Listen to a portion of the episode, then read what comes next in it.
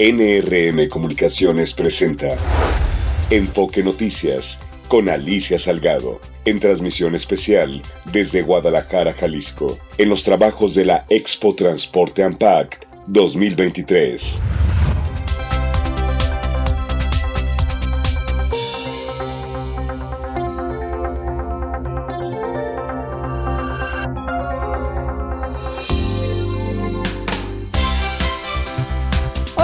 ¿Qué tal? ¿Cómo estás? Son las 6 de la tarde en punto este martes 14 de noviembre del 2023. Soy Alicia Salgado y te doy la más cordial bienvenida a este tu diario vespertino hablado con foco en la economía, en las finanzas, en los negocios, en la política, en el chisme, claro está, de México y por supuesto del mundo.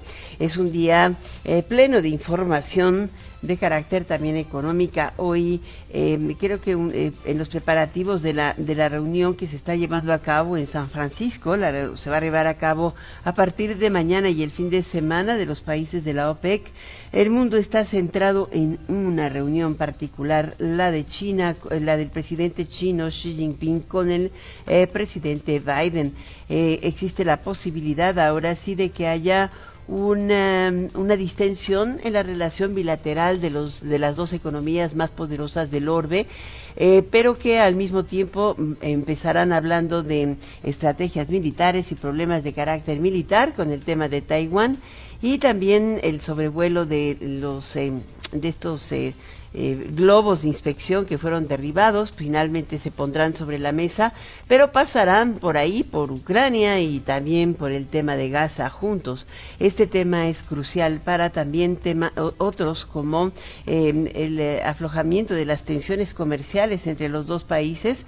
México se ha convertido en el elemento de la discordia, ojalá lo podamos aprovechar ciertamente porque una gran cantidad de empresas chinas se han transitado o han trasladado sus operaciones hacia México, buscando estar cerca de la economía que hoy les impide producir allá y entregar en Estados Unidos o en México.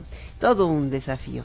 En fin, bienvenidos, bienvenidas. Soy Alicia Salgado, estoy transmitiendo desde Guadalajara, Jalisco, donde hoy se inauguró la Expo Transporte 2023. Es una exhibición impresionante sobre 70 mil metros cuadrados que a partir de mañana podrá ser visitada por eh, pues aquellos que quieren comprar un camión o comprar aditamentos del camión o eh, digo camión porque puede ser un tractocamión o puede ser un camión, o puede ser un vehículo especializado, pueden ser muchos o pueden ser pocos. Aquí es donde se realiza una muy buena parte de las compraventas.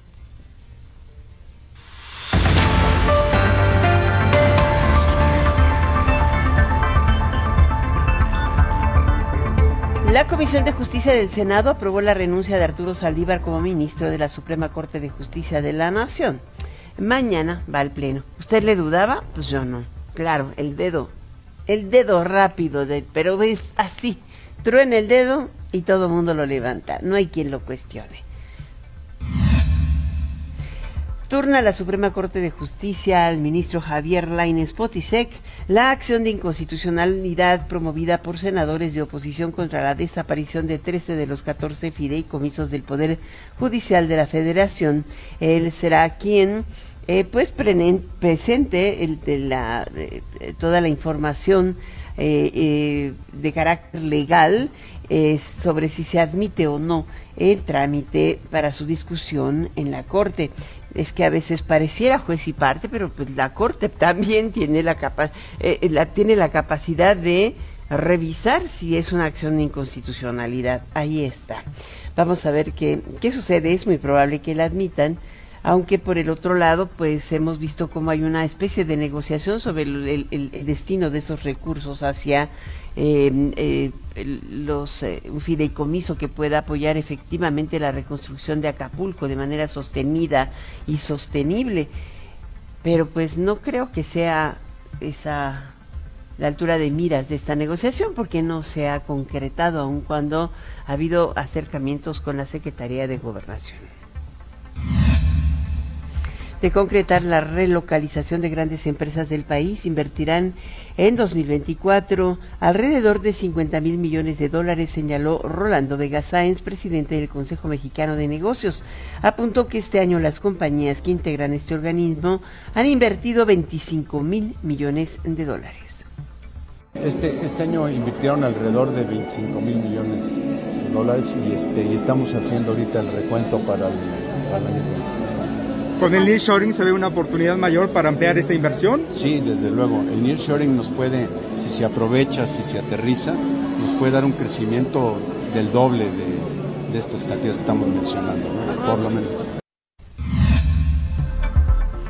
Bueno, y otra noticia relevante hace un rato, hace un momento, de hecho, eh, se dio a conocer que eh, la Cámara de Representantes, dominada por los republicanos, eh, apoyada, eh, te digo, por los republicanos, pasó una propuesta para prevenir el cierre del gobierno.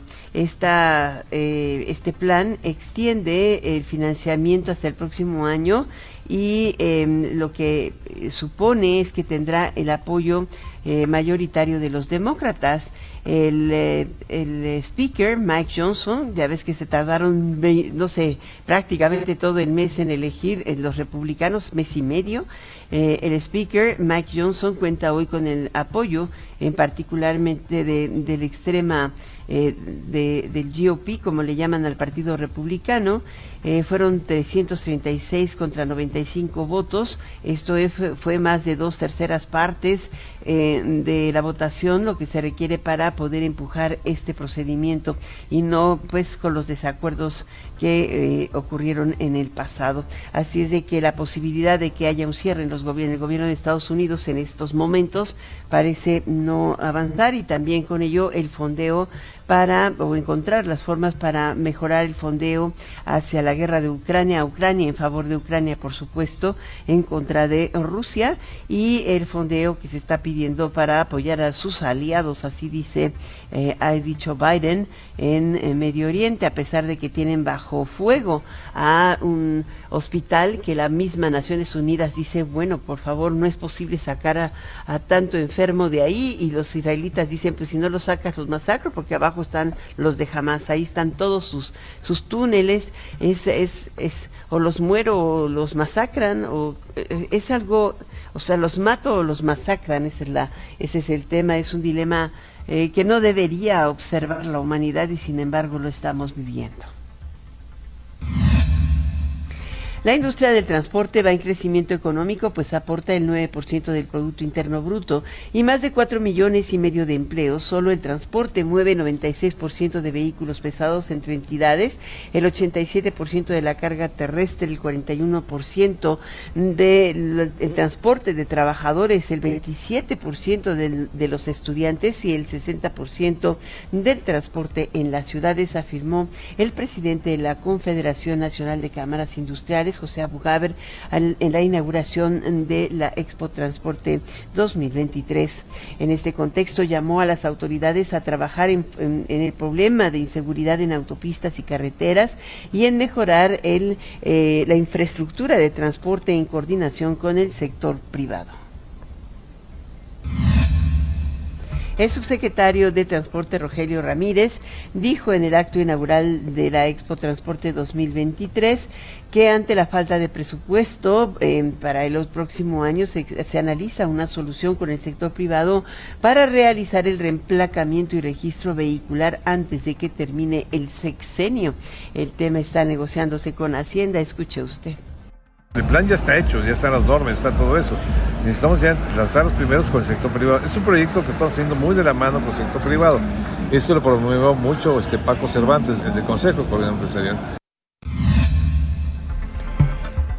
Bueno, y por cierto, hoy la Secretaría de Infraestructura, Comunicaciones y Transportes pondrá en vigor la norma oficial mexicana de señalamiento y dispositivos para protección en zonas de obras viales. Ajá, para resguardar integridad física de quienes transiten en las carreteras y vías urbanas en el país, en donde se realizan trabajos de construcción, modernización y rehabilitación.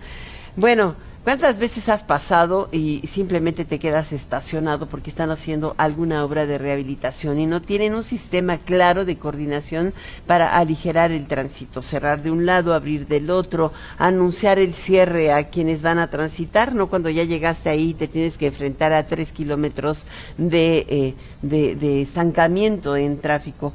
De esto se trata, solo que Ay, por Dios, es una muy buena norma. Lástima que sin presupuesto, ¿quién la va a vigilar?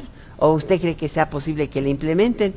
En fin, es una de esas buenas intenciones. Yo todavía no creo en Santa Claus. ¿Usted sí? Bueno, el sector terciario, sí creo en Santa Claus, pero más bien por mis nietas, no por mí. El sector terciario y autoridades se declararon listos para el buen fin que iniciará el próximo viernes. Los consumidores podrán verificar a través de un código QR qué establecimiento eh, eh, está ofreciendo eh, ventajas frente a otros. O sea, ustedes van a decir, a ver, en tu QR, ¿qué es lo que me estás ofreciendo? Y te vas a otro y, ves tu QR y dices, mm, aquí está más barato que allá. Está interesante, es, un, es una eh, si el establecimiento está asociado con la estrategia comercial de Buen Fin, porque hay muchos que ponen el letrero y nomás te toman el pelo, pues ahí tú puedes verificar que efectivamente eh, tiene un compromiso que es supervisado y que eventualmente, eh, pues, si tú participas, hasta te puedes sacar el voucher del SAT, o sea, te pueden regresar tu compra y no pagas impuestos en ese sentido. Ernesto Gloria. Alicia Auditorio de Enfoque Noticias, autoridades federales recordaron que este viernes iniciará el llamado Buen Fin, el mejor fin del año, donde cerca de 100.000 establecimientos participarán en esta estrategia. La Profeco informó que 1.400 servidores públicos trabajarán de 9 de la mañana a 9 de la noche para atender las quejas que pudieran surgir. Surit Romero, subprocuradora de la institución, dio una serie de recomendaciones a los consumidores. Vamos a escucharlas planificar sus compras. Antes de salir de casa, elaboren una lista de necesidades y establezcan un presupuesto. Realicen compras informadas, comparen precios y consideren aquellos bienes de consumo duradero y amigables con el medio ambiente. Y si van a comprar en línea, eviten hacerlo en redes sociales y revisen que la página o tienda de internet o tienda virtual inicie con http dos puntos diagonal diagonal. Que el proveedor sea identificable, que tenga un domicilio físico, de preferencia en México, que cuente con datos de contacto para interponer reclamaciones o solicitar aclaraciones. Por su parte, el Servicio de Administración Tributaria recordó que se realizará un sorteo el 8 de diciembre para aquellas compras que se efectuaron a través de tarjeta de crédito o débito y para el cual se dispondrá de una bolsa de 100 millones de pesos para los comercios repartidos en un premio mayor de 260 mil pesos y 4.900 premios de 20 mil pesos. En tanto, para los compradores, un premio mayor de 250 mil pesos y 320 mil premios que van desde 500 pesos hasta los 20 mil pesos. En su intervención, el presidente de la Cámara Nacional de la Industria de la Radio y la Televisión, José Antonio Herrera, dijo que desde el sector se promoverá un consumo responsable. Y lo hizo así. Los industriales de la radio y la televisión tenemos la obligación moral de comunicar a nuestros ciudadanos de lo bueno y lo malo que sucede en nuestro país. Y hoy tengo el privilegio de representar esta noble industria aplaudiendo y colaborando con esta gran iniciativa que llamamos el Buen Fin. Durante tres días, del 17 al 20 de noviembre, los radiodifusores del país haremos una gran promoción del Buen Fin, en las que informaremos a las familias sobre las promociones y descuentos que estarán ofreciendo las grandes, medianas y pequeñas empresas. Promoveremos el consumo responsable. Por su parte, el presidente de Concanaco Servitur, Héctor Tejada, dijo que el evento democratiza la participación de todos en el Buen Fin señaló que muchas empresas han señalado que es la época del año en las que más ventas registran, incluso por encima de Navidad, el Día de la Madre o del Padre indicó que se espera una derrama económica de 141 mil millones de pesos, cifra superior a los 134 mil 400 millones registrada en el 2022. El subsecretario de Comercio e Industria de Economía, Abel Romero, anunció que este año los compradores podrán verificar a través de un código conocido como QR si el establecimiento donde se realiza la compra está registrado como empresa participante del Benfin y al mismo tiempo para participar en el sorteo del SAT. Alicia, el reporte que les preparé. Muchísimas gracias, gracias por este reporte, eh, mi querido Ernesto Gloria. Y bueno, en notas internacionales, en notas nacionales, hoy, bueno, el escándalo ya te había dicho que iba a ocurrir, te lo dije ayer, el presidente en la mañanera dijo, hmm, voy a regresar a Bandiraguato, mi gusto es. Y bueno, sí, le, él eh, tomó la decisión de ir una vez más allá, a Bandiraguato de los Frailes, de la, es una carretera, va, va a, a, revisar la carretera que fue iniciada en 1967 y que aún está sin terminar, pero le llevan un buen avanzado y va a ir acompañado del gobernador Rubén Rocha, que también es originario de Bandiraguato. Él, eh, ahí es eh, el jefe del Ejecutivo encabezó un acto oficial, pero eh, con sabor a mitin, eso decían, le cantaron hasta las mañanitas. Ahí esa localidad es muy famosa, muy, muy famosa, porque, como dicen por ahí, vio nacer a don Ernesto Fonseca, don Neto, alias don Neto, ¿te acuerdas? Y también a Arturo Ventral Leiva, a Rafael Caro Quintero, y bueno, es eh, ahí vive pues la mamá del eh, chapito más famoso del mundo por chaparrito, pero está ahora encerradito en Estados Unidos y de sus chapitos nietecitos, ya sabes, pero su gusto es así como la pescadería. Interesante, ¿verdad? Bueno, eh, hoy otras noticias importantes. Una de las cosas que que ha generado gran problema es la rampiña que ha impedido que más empresas de Acapulco participen en el Buen Fin en el 2023. Es complicadísimo, sobre todo empresas de electrodomésticos y servicios, porque eh, aproximadamente el 92% de las tiendas fueron saqueadas. Así de fácil. Por eso eh, la rapiña, donde llegaron a las estanterías, desmantelaron tiendas, se llevaron todo lo que tenía, pues no va a ser repuesta en el corto plazo. Sí va a ir poco a poco, pero no. Entre 8 y 10 comercios de un total de 135 pertenecientes a la ANTAD fueron saqueados. Ese fue el dato que hoy se dio a conocer. Y bueno, en materia política, ya con esto cierro y me despido en esta primera parte del noticiero. Hoy eh, se acordó devolver el dictamen sobre la jornada laboral de 40 horas. En la Junta de Coordinación Política de la Cámara de Diputados se acordó modificar este dictamen sobre la reducción de la jornada laboral eh, sin definir aún el día que podría presentarse ante el Pleno. El presidente de la JUCOPO, el panista Jorge Romero, indicó que fue un acuerdo unánime el ajustar la reforma al artículo 123 de la Constitución para evitar que la medida afecte a micro, pequeñas y medianas empresas. La reforma que fue eh, promovida eh, por Isabel Prieto, eh, morenista, una luchadora social muy fuerte en la frontera, prevé establecer como derecho de los trabajadores tener dos días de descanso de la semana, no uno, que en particular en algunas factorías del norte del país, en las maquilas, es costumbre trabajar el sábado. Hoy se obligaría a que fuera de cinco días la jornada laboral, esto es de ocho horas o cuarenta horas semanales esta, eh, la minuta fue de vuelta, así es de que vamos a ver cómo sale y cuándo sale, qué ajustes le van a hacer.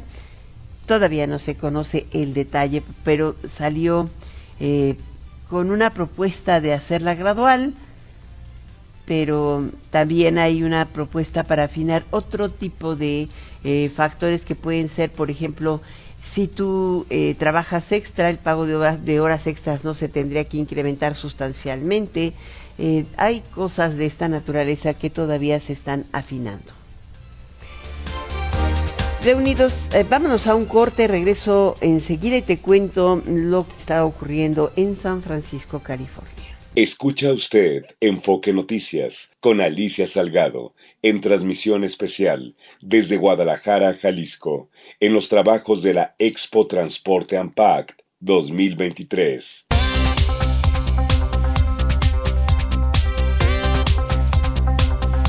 Bueno, hoy eh, Xi Jinping llegó a San Francisco, donde se va a reunir con Biden y también con el presidente López Obrador. O sea, Biden se va a reunir con los dos.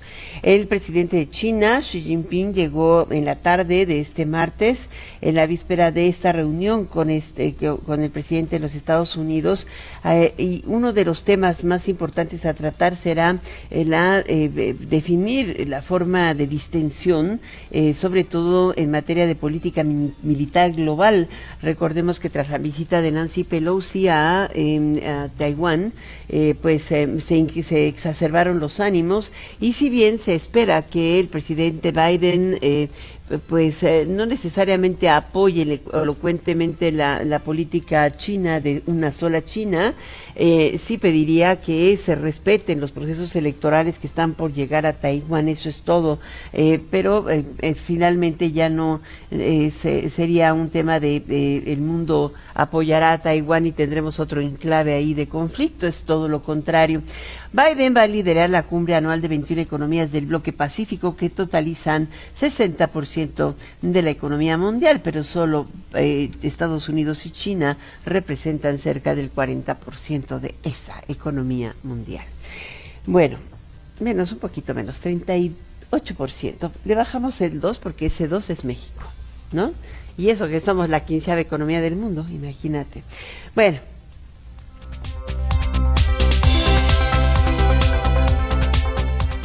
Bueno, generalmente lo tenemos en el estudio, pero hoy en el estudio alterno, por supuesto, al subsecretario de Transporte de la Secretaría de Infraestructura, Comunicaciones y Transporte, Rogelio Jiménez Pons. ¿Qué tal? ¿Cómo estás? Sí, muy bien, Alicia, ¿cómo has estado? Muy bien, y ahora en esta eh, veinteava Expo Transporte que verdaderamente es impactante, 70 mil visitantes para ver esos tractocamiones, buses y de todo tipo de, de aditamentos, impresiona, ¿no? Así es, eso es una industria muy pujante una industria líder en el mundo y qué bueno que sea mexicana. México tiene primer lugar, de, como se ha dicho, de exportación de autotransportes. De transporte de carga, ¿no? De carga, exactamente. Y tienes... Bueno, de tractocamiones y buses. Tractocamiones. Y también son los importantes en todos los demás rangos. México es una industria potente en ese sentido. Ahora, hay, eh, eh, ellos han demandado una revisión importante de la regulación y la legislación y en su discurso inaugural dice a conocer que están por salir o por determinar dónde podrían establecerse el, el sistema de paraderos seguros, que es uno de los elementos claros para mejorar la seguridad como dicen, safety and security, ¿no? Las dos, seguridad y prevención vial. Aquí sí fue importante porque aquí se adelantó la ley y la ley lo marcó ya hace un rato que tenemos que estar garantizando que existan paradores seguros. Y desde, hace, desde 2018. Exactamente, cuando fue emitida esta ley y tiene que estar a una distancia que garantice no recorrer más de 450 kilómetros o más de 8 horas de trabajo. Entonces este, tenemos que ir garantizando que existan. Ahora, no es, una situación fácil porque el territorio mexicano es un territorio, como todo el mundo sabe, muy montañoso. Va a tener 3, 4, 10 hectáreas rectas, o sea, planas, con capacidad de carga aparte, porque no cueste, que no te vaya a salir más caro lo que tú pongas abajo que lo que va a ir arriba. No es una tarea fácil. Entonces, por otro una idea, hemos ahorita analizado cerca de 200 terrenos y de eso no han salido más que 20. O sea, estamos hablando de 10 a 1 y con viabilidad de ser posible. Y después te tienes que arreglar con los propietarios, ya sea un, particular o un ejido. Entonces, la, selección de terrenos, y eso lo comentaba ahorita con el gobernador de Jalisco, es nuestro punto más crítico, porque no es tan fácil la accesibilidad a terrenos aptos en todo sentido pues se, ve, se pueden ver bien, se pueden ver bien atractivos, pero está en curva o está en una bajada. Pero al final de cuentas los paraderos más lógicos son aquellos donde ves a la cantidad impresionante de camiones parados para comer o para descansar y lo hacen de forma irregular, ¿no? Sí, pero muchas veces esos desgraciadamente se hacen en lugares que no son aptos, porque a la orilla sí, donde está el, acotamiento, pero inmediatamente hay un terreno bajo. Entonces, la parte más difícil es eso. No significa que no se va a resolver, se está resolviendo. Lo que, lo que quiero decir es de que invitemos también inclusive al público, a la gente que nos esté oyendo, de que si tienen algún terreno que sienta que tiene esa vocación de ser un paradero, nos lo hagan saber. Hay grupos, ya tenemos más de 10 grupos fuertes de inversionistas, muy fuertes a nivel nacional, que están dispuestos a entrarle. Ya de hecho empezamos la, en breve con los, las fibras que van a apoyar todo esto eh, empresas tan importantes como Cemex, como Walmart, eh, en fin, hay unas empresas muy grandes que pueden perfectamente entrar a estas constructoras también. Que tienen... Y eso también tendería a resolver el problema de la electromovilidad, porque vemos, por ejemplo, a, a, las empresas de transporte de pasaje y carga, las dos, invirtiendo fuertemente en vehículos pesados que son movidos por electricidad, pero no pueden hacer nada de interurbano porque no te da autonomía de más de 600 kilómetros. Es lo que, lo que acabas de decir, es fundamental. Tiene que tener, aparte de gasolineras, electrolineras, es fundamental. Entonces, eso es parte del programa que debemos exigirle. Quien haga un parador seguro, primero, nada tiene que ser seguro, realmente no, espera, la administración es difícil. ¿La dejarás planeada? No, para esta administración ya, el plan ya está hecho, ya están las normas, está todo eso. Necesitamos ya, ya lanzar los primeros con el sector privado. Es un proyecto que estamos haciendo muy de la mano con el sector privado. Esto lo promovió mucho este Paco Cervantes, del Consejo Coordinador Empresarial. Lo bueno que al ser Ahorita lo decía José Abugaber, que sin ello no es muy difícil transitar la electromovilidad y la sostenibilidad. aquí estamos hablando de, que el gobierno tiene que dar el marco normativo y legal y que te puede permitir conectarte una... ¿Qué hacemos? Hay un terreno y lo que participa la Secretaría es decir, te, puedes conectar este, esta carretera a ese terreno, sí. Ahora tienes que cumplir con estas normas. Hay otra, otro tema que está pendiente. Em, ya salió de Conamer la reclasificación carretera de los primeros mil kilómetros. ¿Por qué es tan importante esto? Porque mira, eso nos tiene que, es lo que nos va a ayudar a controlar un poco los dobles remolques y nos, tiene que ayudar para reglamentar muchas cosas, inclusive los programas al interior de la Secretaría, porque de repente tienes un tramo A y otro tramo A, pero en medio que un tramo B. Un tramo D, de B, D o C, o sea, entonces es ese tipo de situaciones, esa reclasificación también te impone una, una esa normativa te impone una lógica de inversión y decir, oye, pues tienes que a fuerza arreglar este tramo de inmediato y te, te establecen nuevas jerarquizaciones de la inversión pública. Mm. ¿Cuándo va a ser, salir publicado en el diario oficial? ¿No sabes? No, eso sí no sé. Es la que tiene esa información es Noemi, que es la que está detrás de todo eso. Ah. Noemi Muñoz. Y el reemplacamiento, en algún momento platicamos aquí, creo que desde el año pasado, que iba. venía el reemplacamiento, pero que también iban a cambiar la plataforma digital y de registro. Es que va conjunto con pegado. O sea, nosotros no podemos entrar a un reemplacamiento si no garantizamos tener ¿Y hubo presupuesto suficiente? No, es que precisamente como no hay presupuesto, estamos buscando una alternativa con el sector privado y no tiene que autorizar cosa más, el Hacienda. Entonces estamos viendo ese tipo de cosas para ver cómo lo, cómo lo armamos. Ahorita está en manos de cosa más de, de la Secretaría eh, implementar para presentarlo a, los niveles de financiamiento y sobre todo de, de política pública para poder convertir en realidad esta posibilidad y dejarlo preparado para que la próxima administración ya lo implemente completamente. Eh, pero la plataforma digital, la es, plataforma es que la plataforma digital, estamos pensando en un esquema muy parecido a la emisión de pasaportes, que es una empresa privada la que, lo que los genera, pero al, al momento que tú pagas tu pasaporte, pagas el servicio de esta gente que hizo toda la inversión, entonces esto tiene un negocio financiero. Entonces, es, es y, ¿Y el Estado lo supervisa? El Estado supervisa, establece las normas y checa que todo esté bien. Pero inclusive el personal extraordinario, porque necesitas el reemplacamiento de casi dos millones de, vehículos y objetos, es una barbaridad, tienes que ser en un tiempo con una ¿Sería solo del autotransporte federal? Sí, solo ¿Carga y pasaje o Carga y pasaje, ambos, y turismo, sí. ¿Cuáles son los desafíos que hoy ves en el sector? Ese es el principal. Si no tenemos una base de datos razonablemente ordenada, con una lógica y una coherencia y, con una plataforma digital lo suficientemente fuerte, robusta para no ser hackeada, este, estamos en, en un brete. Tenemos que garantizar eso para poder tener el piso más firme para llevar ahí ahora sí licencias, biométricos, pesos, dimensiones, eh, multas en carreteras de velocidades. Sobre, o sea, hay muchas cosas que derivan de esto. Si no es, te voy a dar un ejemplo. En la Ciudad de México funciona muy bien porque en la Ciudad de México si tú te pasas un alto o si vas en exceso de velocidad y te sacan una foto y no hiciste caso, te llega la puerta de tu casa, la rompes, te haces tonto. Cuando llegas a tu verificación, si no tienes cubierto esas multas, no tienes verificación y ya no puedes andar circulando. Pero aquí tendrías que ser emplacado y también verificación físico-mecánica, que se la pasan por el alto del... Es, lo que, es que todo eso va junto. Pero si yo tengo bien registrado de quién es este vehículo, a quién está registrado, en qué domicilio que sea real, porque es una bola de mentiras entonces, y, confrontarlo, cruzar toda esta información con muchos otros factores, si no tenemos una plataforma muy fuerte digital, no va a servir. Pues Eso incluye que pensar, también el registro de choferes. Por supuesto, viene inmediatamente después. Primero vehículos, después gente. Y la gente tiene como biométricos, pero también hay mucho fraude en los exámenes médicos, en las capacitaciones. O sea, hay muchos, tenemos muchos hoyos que hay que ir tapando. Le falta mucho a la cuarta T para erradicar la corrupción, ¿no? Muchísimo. O sea, en, este, en este caso eh, hay cosas de fuera. Yo, yo me entero de los de subrogados este, que de repente dicen, eh, hacemos el examen con mucho gusto, pues si quieres venir o no venir. O sea, o sea imagínate que alguien te autorice, puede ser, puede ser algún ciego que ya tenga un examen médico aprobatorio de para conducir. Pues ojalá pronto veamos una parte hecha realidad. Muchísimas gracias, Los Rogelio pasos Jiménez. que nos demos. Leticia, te agradezco muchísimo tus entrevistas, como siempre. Es subsecretario. Muchísimas gracias, subsecretario Rogelio Jiménez Pons, por estar en este Enfoque Noticias. gracias. Hasta pronto.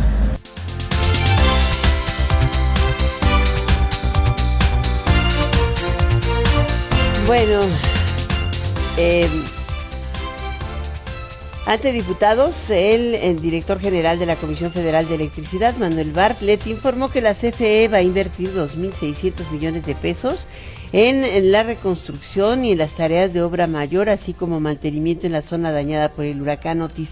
No va a invertir, ya los está invirtiendo, de verdad. Es impresionante cómo eh, la es hay que reconocer lo que lo que se debe reconocer, la capacidad de respuesta que ha tenido la Comisión Federal de Electricidad, inclusive para penetrar en zonas que, que no tienen acceso eh, y, e ir casa por casa restituyendo la luz, es es sorprendente, es sorprendente. Escuche lo que dijo Bartlett. CFE iniciará la reconstrucción y las tareas de obra mayor y, y mantenimiento con un costo de más de 2 mil millones de pesos. Por instrucción presidencial, no se cobrará la energía eléctrica en los propios cuatro meses en la zona dañada, mediante un acuerdo con Hacienda que será publicado en el diario oficial de la Federación.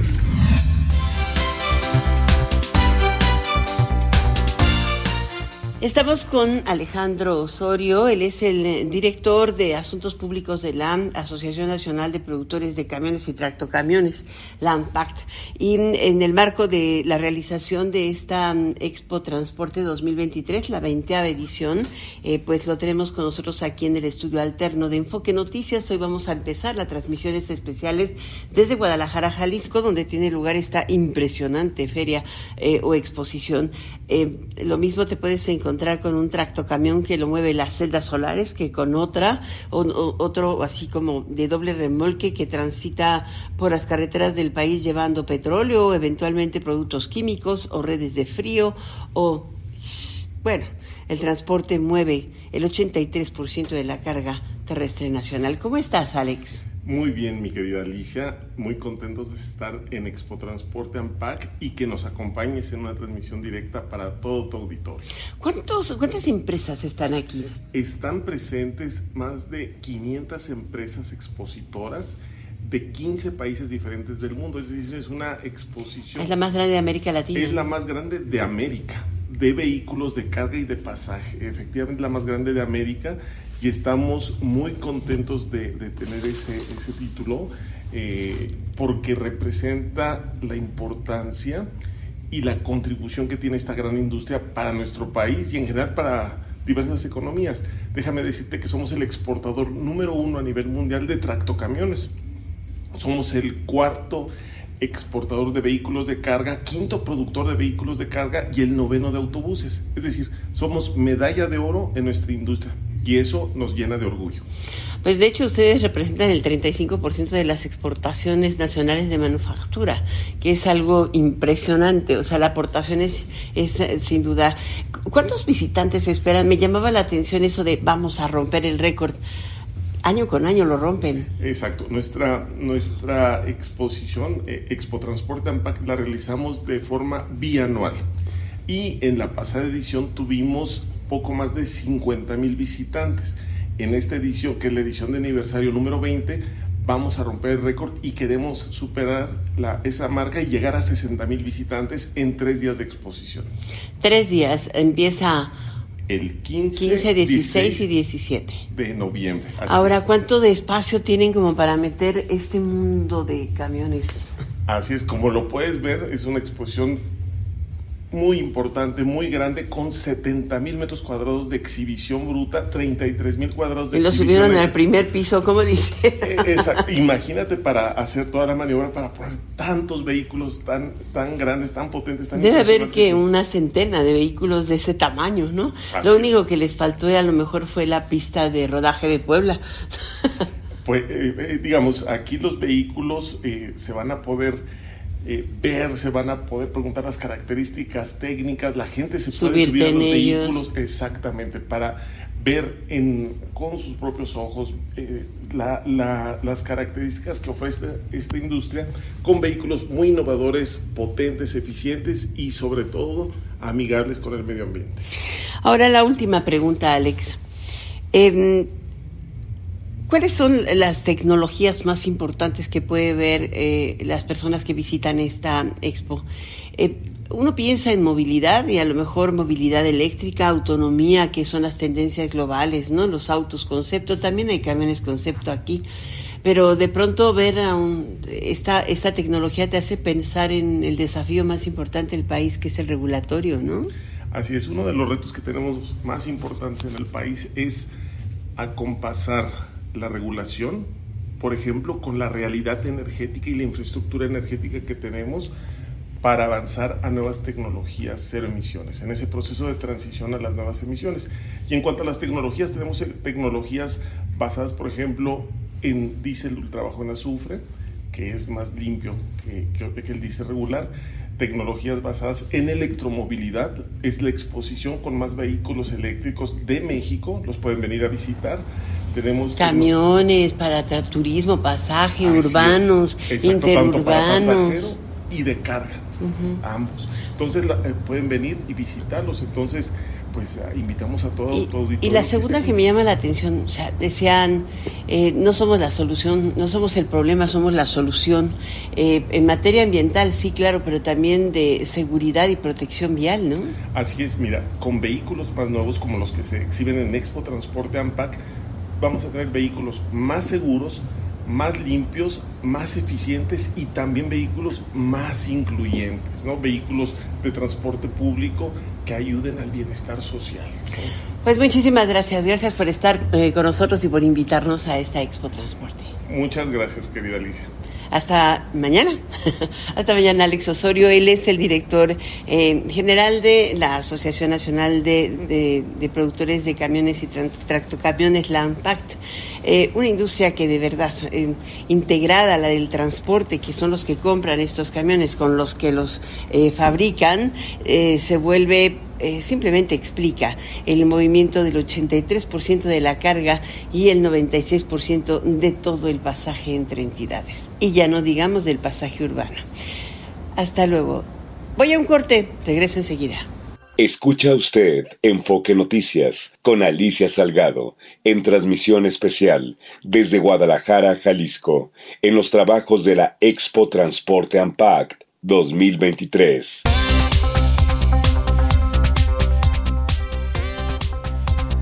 Bueno, estamos de regreso aquí en Guadalajara, eh, Jalisco, transmitiendo esta, en esta ocasión desde la Expo Transporte.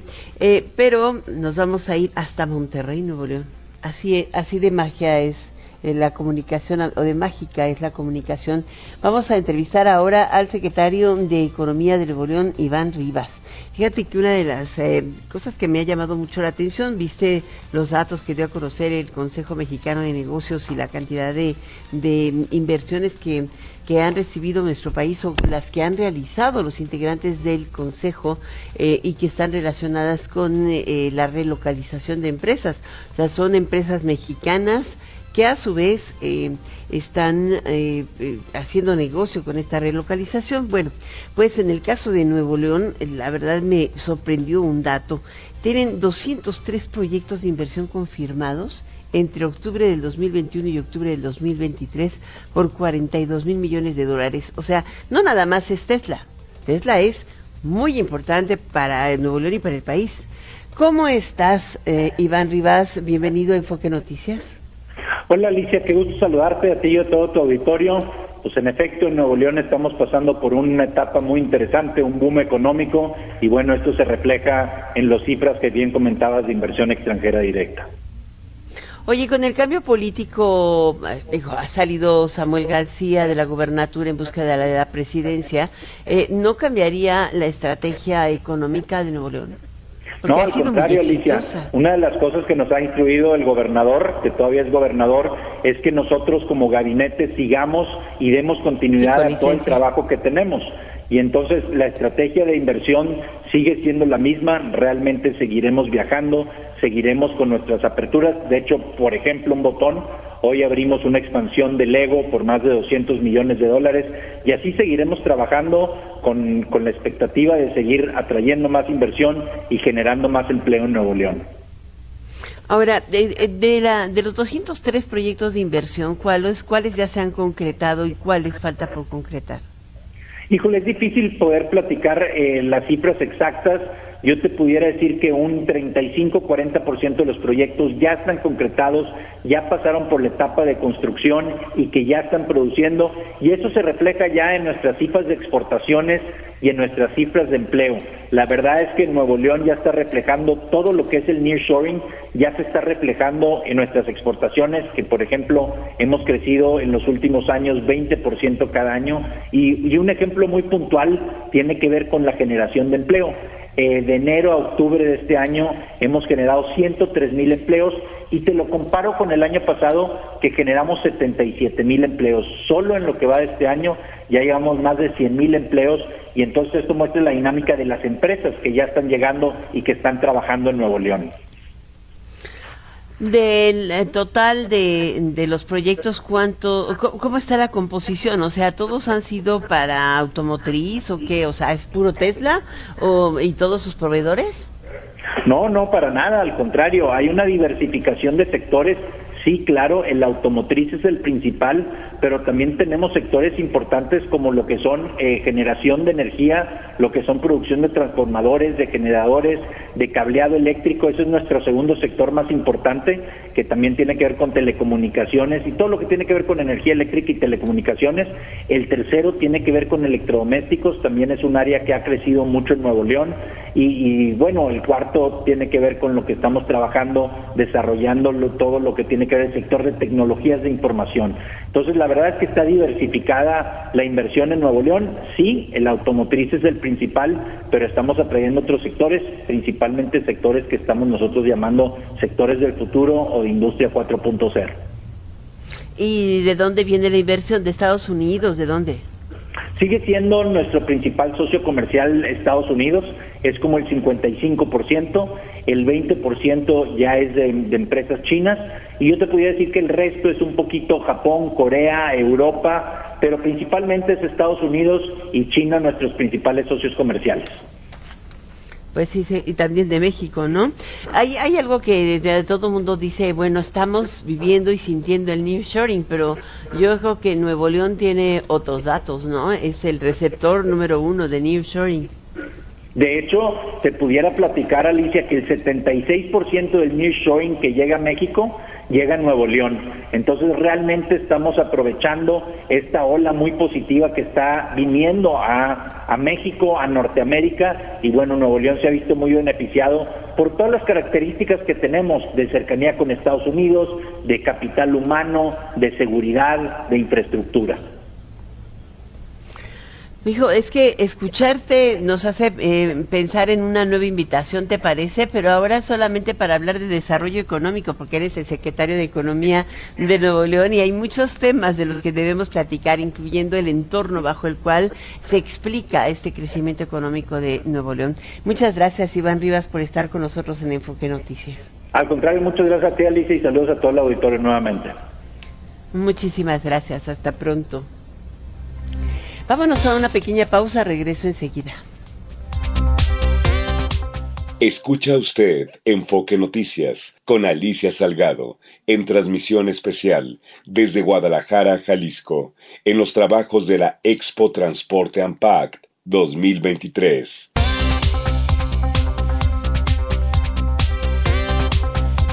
Bueno, estamos a punto de terminar esta emisión y vamos con la cereza del pastel. Hoy tenemos a Jimena Céspedes Alboreda, la directora general de MW Group o de MW Group. ¿Cómo estás, Jimé? Hola, Alicia, buenas noches. ¿Verdad que sí la, la cereza? Oye, ¿cómo se muestran las tendencias en las redes, en, las, en eh, todas las redes sociales, en favor de los múltiples candidatos? ¿De veras le compiten a Luis Miguel? Mira, justo esa pregunta te gusta mucho. Mira, hay algo, hicimos una medición como para que te, como para que te entusiasmes. Los, digamos, pues entre Luis Miguel, Paul McCartney, Peso Pluma y Marc Anthony llegaron a 45 millones de personas. Xochitl Galvez con su manifestación llegó a 37 millones y Samuel García llegó a 21. Pero hay algo muy interesante, el tema de los candidatos de Morena solamente llegó a 8 millones. ¿Cómo? Sí, pues no que tiene 45 millones de seguidores, este, es Claudia. sí, pero específicamente como acuérdate que la designación en medio de todo fue como en la madrugada, creo que ningún periodista durmió el viernes en la noche y ah es la brugada, ok. Eh, bueno, todos fueron los siete, los siete nominados. Como comenzó como a las seis de la tarde, ahí como que hubo mucho movimiento, pero ya nadie se quedó a la madrugada a saber quiénes eran. Solamente digamos que los medios de comunicación y el fin de semana a nadie le importa, están más interesados en el tema de, de los conciertos. Me Anthony, obvio, sí pero claro, y entonces la única realmente que sí que sí pegó fue Xochitl, pero por el hecho de que hubo movimiento o, movilizaciones en reforma. Eso digamos que fue lo que más pegó más específicamente que Xochitl. Ahora, eh, ya quitando el efecto contraste con artistas, ¿cuál de todos pegó más? O sea, ¿quién fue el peso pluma de la sesión? Mira, en realidad yo te puedo decir que siguió siendo Acapulco. Hicimos un ah. análisis específicamente de cómo le impactó Acapulco al presidente. Generalmente en redes sociales últimamente tiene una, una, digamos que una actitud bastante negativa, pero Acapulco en las últimas tres semanas, de los millones de mensajes que hubo, casi el 51% de esos mensajes son relacionados o una crítica hacia el gobierno o directamente hacia el presidente y eso le aumentó la parte negativa que generalmente la tiene alrededor de un 74, de vez en cuando baja y sube, a entre el 91 y el 93, porque lo fuimos midiendo semana por semana. La primera semana 91, la siguiente semana 93 y la última semana, la del 23 al 31 de octubre, el 91% adicional. Mm. O sea, de verdad le está yendo mal. Eh, fíjate que es algo que se ha notado, inclusive la mayor parte de los que siguen el día a día de la popularidad del presidente ha ido disminuyendo de manera progresiva. Es raro porque él normalmente puede caer uno, uno o dos días, pero se sigue, sigue levantando hacia niveles del 61. Pero ya ni nos acordamos que llegó a tener el 87% cuando inició el sexenio, ¿no? Correcto. Entonces, como la parte negativa sí le está pegando, piensa que por eso tampoco pudo posicionar el tema de los candidatos de Morena dentro de la agenda. En general, se posicionó más Xochitl, Marc Anthony, Samuel García, que los candidatos de Morena, porque la parte negativa de Acapulco le está pegando directamente al gobierno, le está pegando a Morena y obviamente al final le pega también a Claudia Sheinbaum. A todos, ¿no? A todos. Y el tema de Marcelo pasó como de noche, ¿no? Sí, ya, como que todo el mundo decía, ya lo sabíamos. Sí, ¿verdad? O sea, casi ni se movió. Es que se va a la tierra de nunca jamás. Yo creo que tendría más fama Peter Pan con eh, su campanita. bueno, de pronto bueno, bueno. A, la, tierra de la Tour Exactamente. Jimena, ya ves, les dije que era el momento de pasar un agradable momento cuando nos cuenta con estas redes. ¿Qué más encontraste? Mira, en general digamos que hay otro tema relacionado al tema de los candidatos de Morena. A lo único que les, les importa es la pelea que hubo entre Armenta y la que hubo entre Harfush y Claudia y Clara Brugada. Los demás ni siquiera los conoce la audiencia digital. Entonces sí hay un tema interesante en donde los candidatos y las campañas políticas deberían casi que dejarse hasta febrero porque nadie está preocupado por eso, está preocupado por los temas de salud, por los temas de aguinaldo, las vacaciones y, y el buen fin de pronto, más que eso. O sea, si tuviéramos que darle una recomendación a los candidatos, casi que tendrían que irse de vacaciones desde ahorita. Ojalá nos dejaran en paz tantito. Pero ni eso, siguen la declarada. Gracias, Jimé. Hasta luego, Jimena Céspedes Arboleda, directora general de MW Group, antes de que nos corte Andrés. Muchas gracias por estar con nosotros. Buenas noches. Muy buenas noches, Jimé. Hasta la próxima. Deberíamos tener más tiempo con Jimé, Andrés. Ya lo sé. Pero bueno, la próxima. Sí, te dejo, muchísimas gracias. Yo estoy aquí transmitiendo desde Guadalajara, Jalisco, en esta Expo Transporte. Mañana haremos lo mismo. Estamos transmitiendo a través de Stereo 100 y Radio 1000.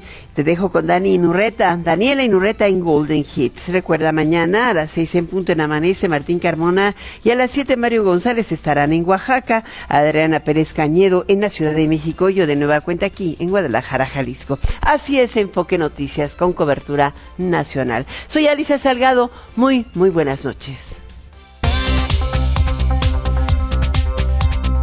NRM Comunicaciones presentó Enfoque Noticias con Alicia Salgado desde Guadalajara, Jalisco, en los trabajos de la Expo Transporte Ampact 2023. Lo esperamos el día de mañana en Amanece con Martín Carmona.